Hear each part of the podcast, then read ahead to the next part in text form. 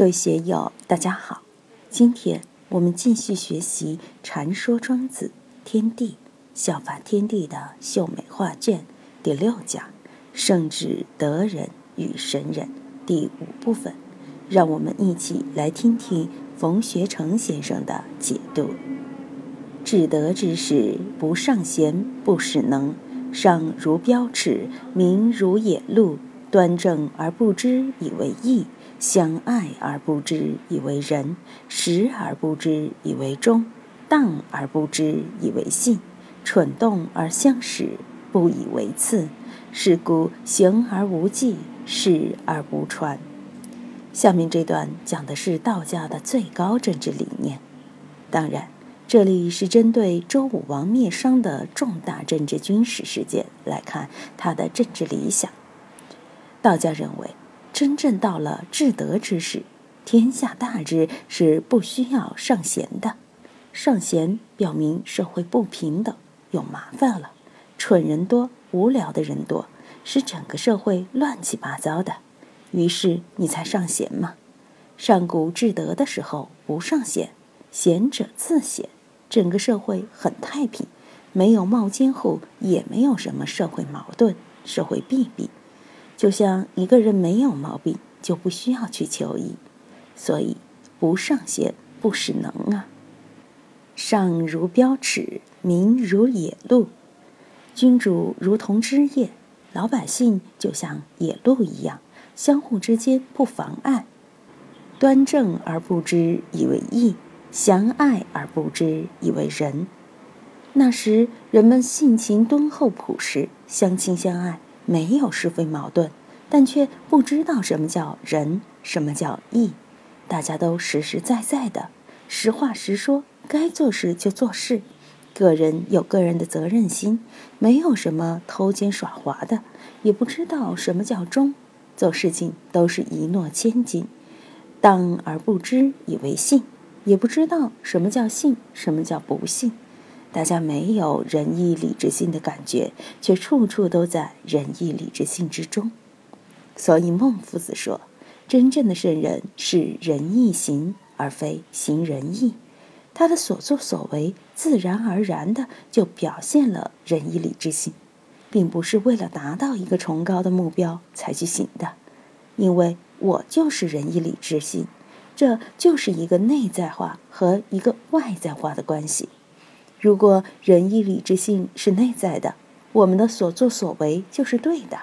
一个在因位之中，一个在果位之中，表现就会大相径庭。《坛经》中，神秀是时时勤拂拭，他还在因位之中，还要去求道，还要去修道，还要向道。六祖大师是本来无一物，何处惹尘埃？他已端坐在果位当中了。我们看现在社会上的人，天天说佛说禅的，实际都是没有入门的。真正入门的人，不说这个，已是过来人了。这里我们可以看出，庄子早就把这些看破了。所以蠢动而相使，不以为次。大家互相帮忙，今天你帮我忙，明天我帮你忙，大家互相帮忙，好像都没有什么目的。都是蠢蠢然然的，并不引以为次，并不是说你帮了我，我帮了你，就要满怀感恩之心、报德之心，不需要，给了我的我就受了，就像现在有些少数民族一样，还是公有制，你的就是我的，我的就是你的，这是一种淳朴的原始的状态。真正在道上过来的人，他知道财富是社会的。大家的，所以藏天下于天下，并不把这些作为自己的。精神是人类共有的，物质财富也是人类共有的，也是法界整个众生共有的。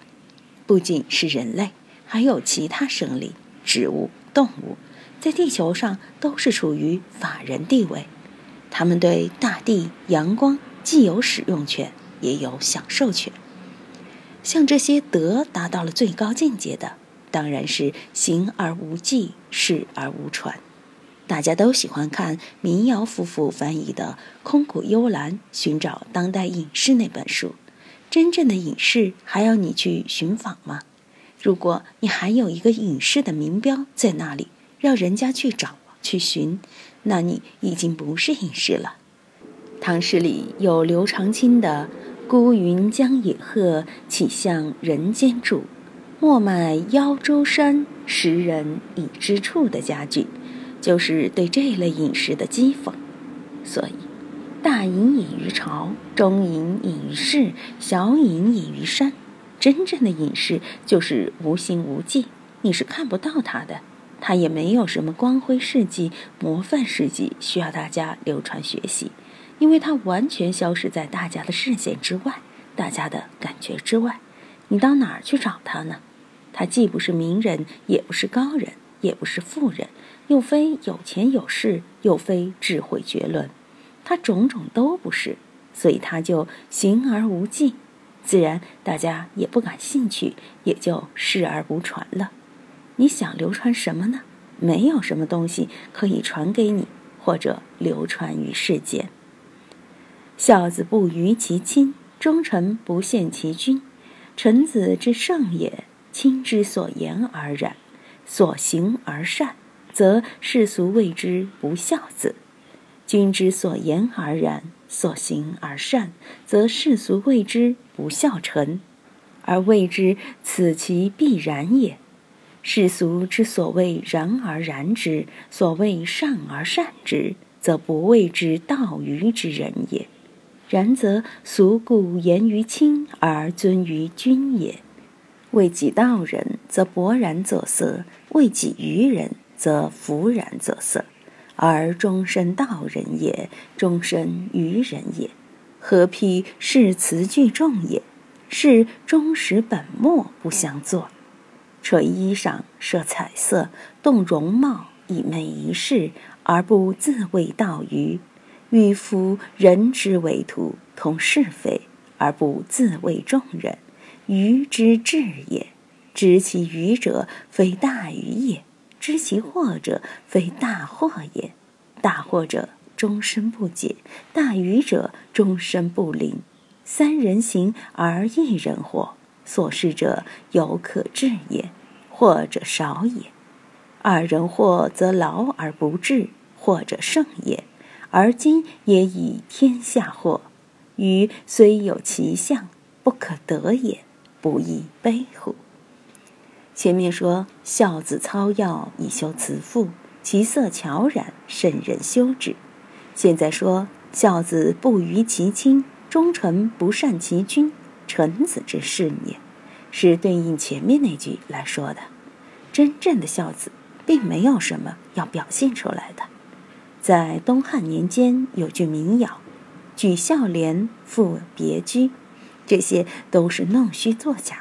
搞一些运作来给人家看，结果实际修为又没到。他是为了孝而表现孝，是被礼法所驱使，并不是发自内心的。所以，真正的孝是出于天性的，并不是对自己的亲人阿谀奉承、刻意讨好，而是自然而然的就显示出一种笑。